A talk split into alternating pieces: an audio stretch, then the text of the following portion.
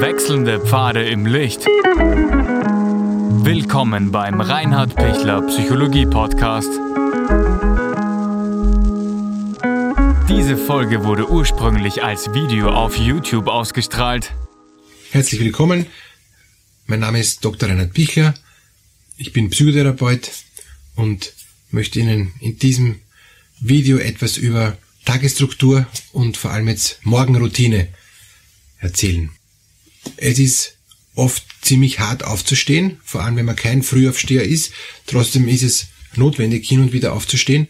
Vor allem wenn ähm, es Termine gibt, die man einhalten muss oder wenn man Schüler ist und die Schule beginnt nun mal eben um acht, obwohl es vielleicht hirnphysiologisch und biorhythmusmäßig viel besser wäre, wenn sie später beginnen würde.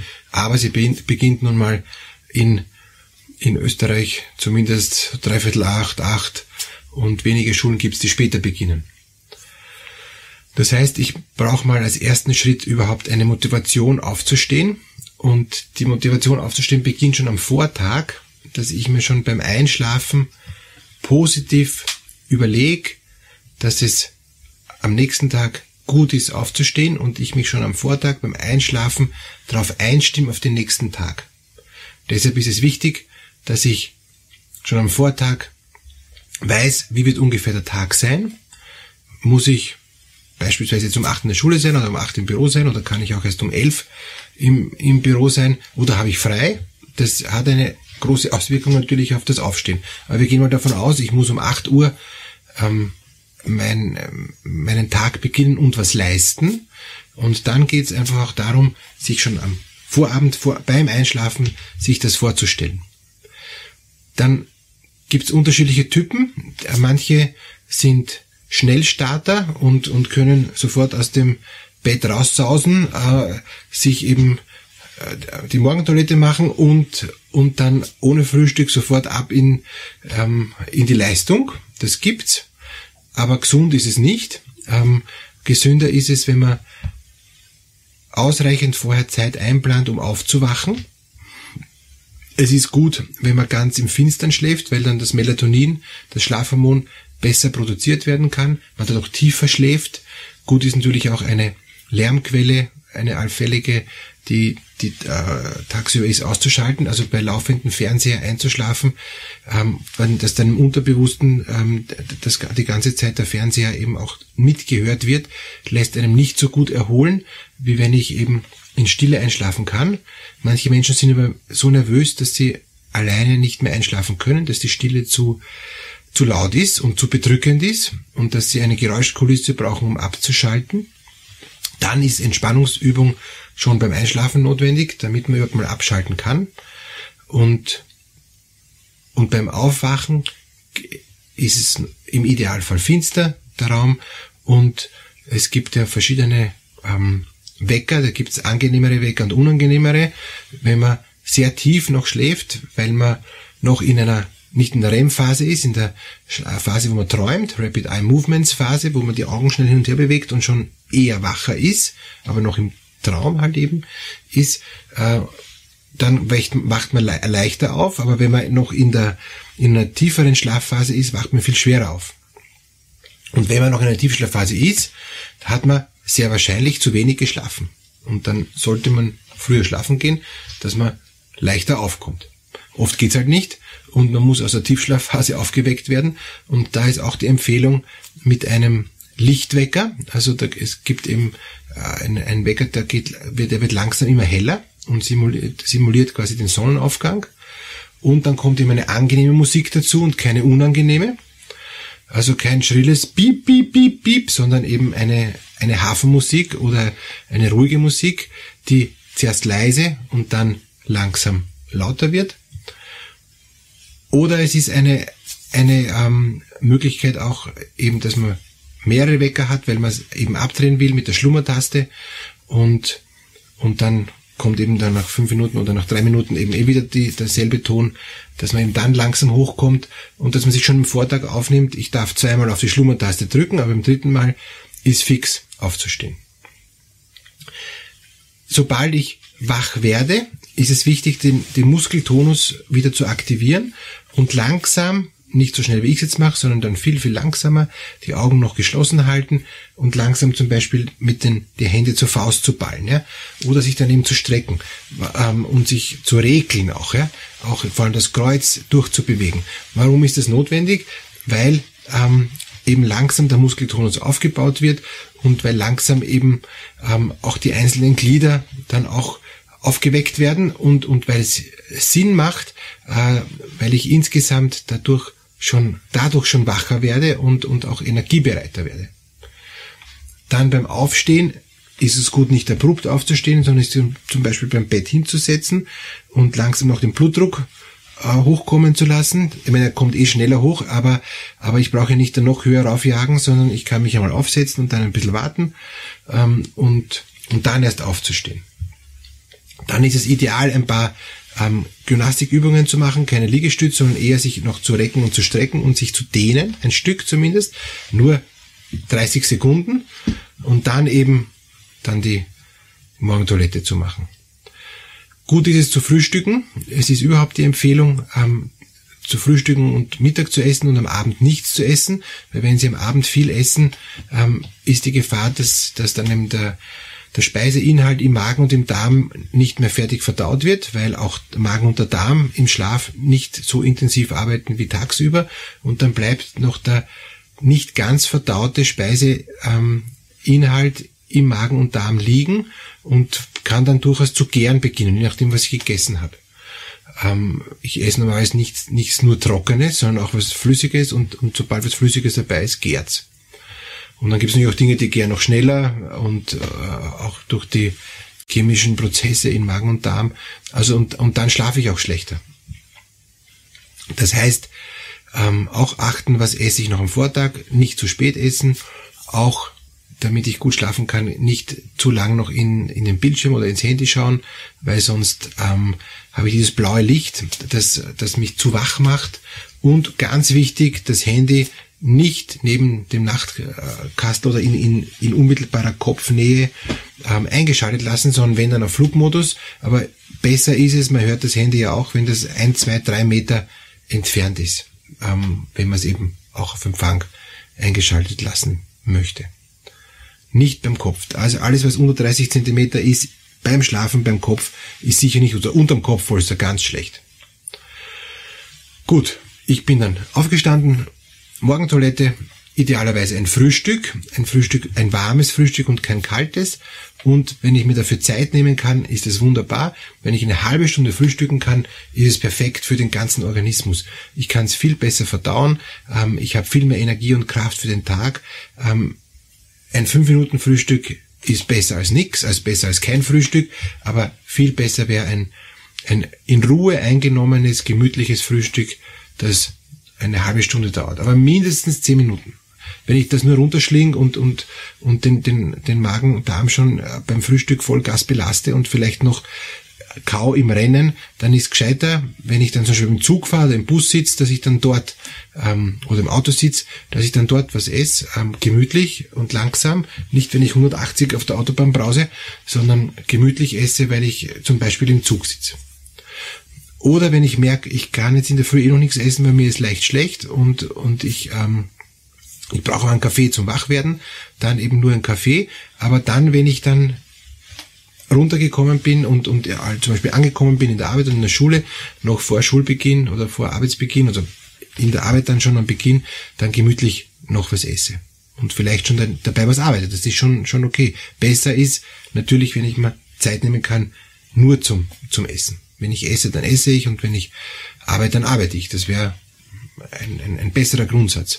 Aber es ist auch schon möglich, ähm, gerade wenn ich jetzt Computerarbeit mache oder so, dass ich gemütlich esse und daneben schon zum Beispiel eben die, die Mails lese. Weil ich werde nicht sofort hochintensiv alle Mails bearbeiten, sondern ich lese eher am Anfang die Mails vielleicht durch oder ich, ich, ich schaue was einfach abzuarbeiten ist. Ich mache vielleicht einen Tagesplan während dem Frühstück, habe noch Zeit zum Denken, ein bisschen Zeit zum, zum Nachspüren, zum Philosophieren. Das wäre die Empfehlung. Weiter geht's dann beim Tagesplan, den ich mir dann gemacht habe, dass ich mir Pufferzeiten einbaue, dass ich nicht alles so knapp anfühlt, dass ich ständig dann in, in Hektik bin und wenn die Pufferzeiten aufgebraucht werden, was durchaus möglich ist und was bei mir immer wieder der Fall auch, auch ist, dann ist es ja gut, weil dann habe ich Gott sei Dank Pufferzeiten gehabt und komme nicht so in Stress, sondern habe ein dichtes Programm, aber es ist machbar. Dann ist wichtig, Pausen einzuplanen. Das hat nichts mit Pufferzeiten zu tun.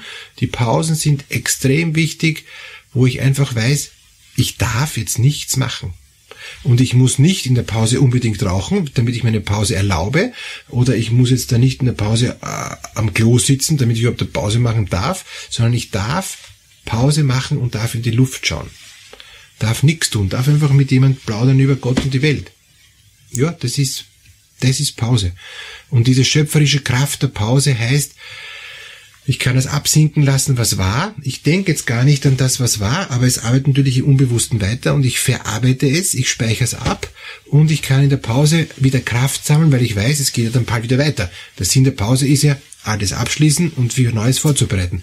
Deshalb ist auch gut, dass es in der Schule Pause gibt und in die Pause in der Schule sollte auch sein, dass ich mich nicht in die Pause einarbeite oder noch schnell die ähm, die Hausübung für die nächste Stunde Vollgas mache, weil ich ähm, hochkonzentriert, die Pausen sind die anstrengendsten Arbeitszeiten, dann brauche ich nachher in der, Schulstunde Pause, ja, im, im Unterricht Pause. Das ist auch eine Variante. Ja. Aber grundsätzlich sollten die Pausen wirklich so sein, dass ich einfach runterkommen kann und ähm, einfach ah, mich entspannen. Und entspannen kann ich bei offenen Augen, bei geschlossenen Augen, wenn ich mich kurz hinlege, wenn zum Beispiel jetzt da jemand intensiv lernt, ja, ganz, ganz im intensiven äh, Lernstress ist, ja, weil er sich auf eine Riesenprüfung vorbereitet, ist auch die Empfehlung, 20 Minuten intensiv zu lernen, hochkonzentriert, ähm, keine Leben Lärmquelle, ja, äh, mit hoch, hochenergetisch äh, sich reinzuhängen und dann sich 10 Minuten zum Beispiel aufs Bett zu legen und Augen zuzumachen und das und nichts zu denken. Ja, es kommen dann eh noch die, die Gedanken vom vom Gelernten, aber nicht jetzt da, ah, wie war das jetzt und ah, was habe ich vergessen und oh je und und jetzt weiß ich nicht, wie es weitergeht, sondern ich lasse dann alle Gedanken in der Pause wie ein ein Schiff am Fluss vorbeifahren. Ich sitz am Flussufer und und es fahren einfach die Schiffe, die tausenden Gedanken vorbei und, und ich reagiere nicht auf die, auf die Schiffe. Und vielleicht mache ich mir dann sogar dann mit, mit Timer, wenn ich will, oder wenn ich äh, merke, äh, jetzt ist die Pause von 10 Minuten vorbei, lerne ich wieder 20 Minuten das nächste oder wiederholen, was halt eben dann, dann ist. Aber schöpferische Pausen tagsüber sind extrem wichtig. Dann ist es gut, ein warmes Mittagessen einzunehmen.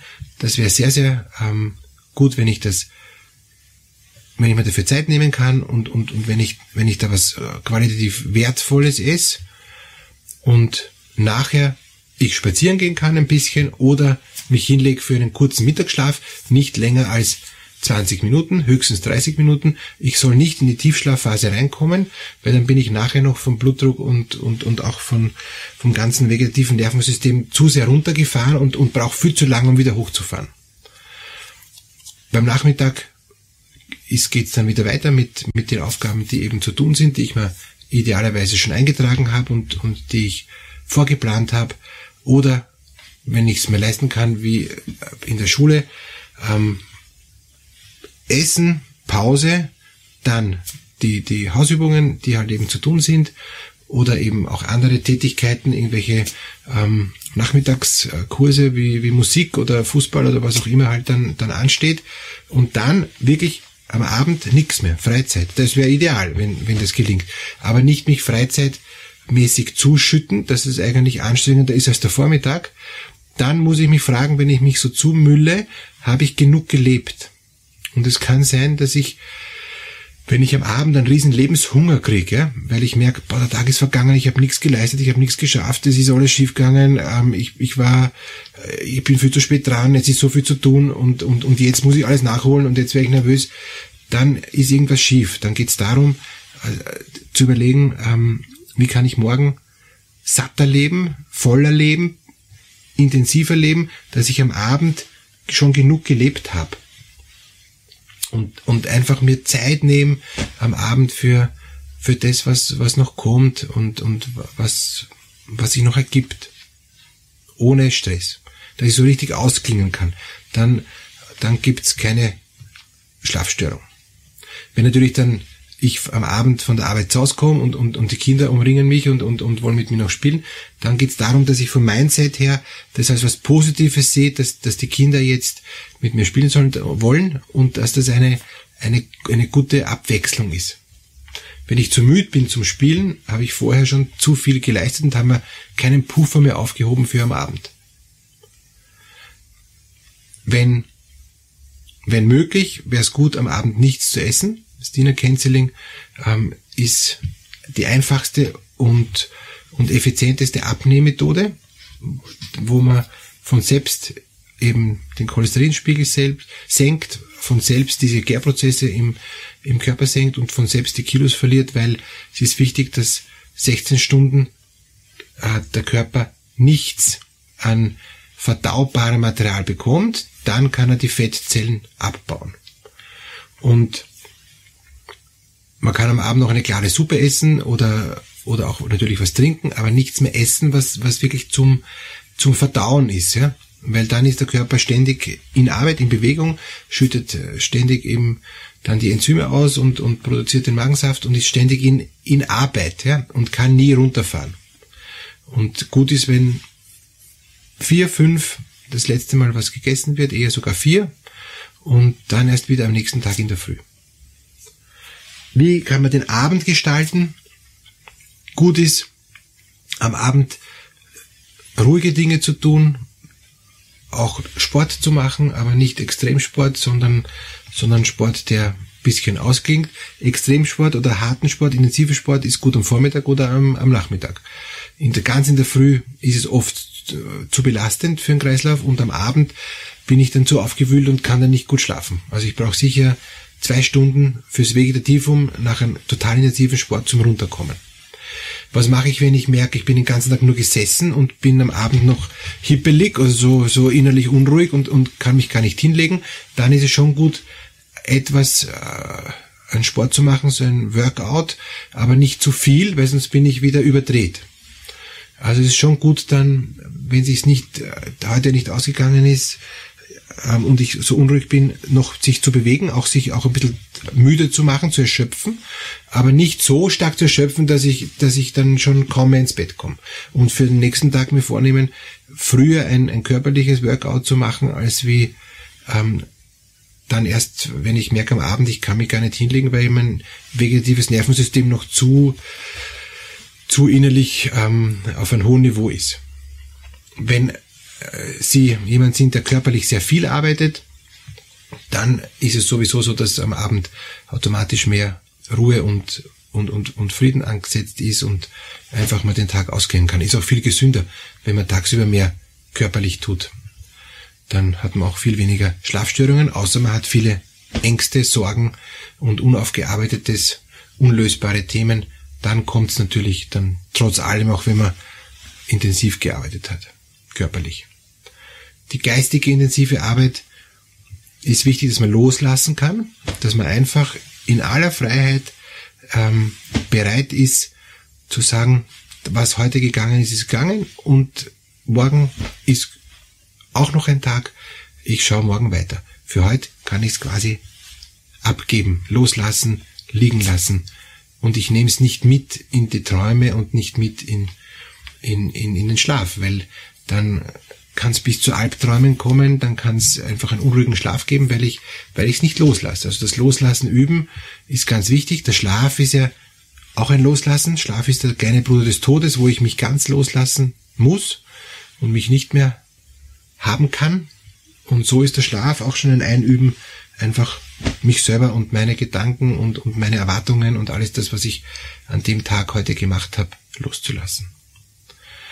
Ja, das ist so ein bisschen so ein ähm, kleiner Überblick, wie man es tun kann. Natürlich gibt es da ganz viele Nuancen und natürlich äh, gibt es viele Dinge, die man noch im Einzelgespräch genauer anschauen kann. freue mich, wenn Sie die Sendung jetzt dieses Video liken, wenn es gepasst hat. Sie wissen auch, Sie können mich jederzeit kontaktieren. Und ich freue mich übrigens über die vielen ähm, Kommentare, die kommen werden. Danke.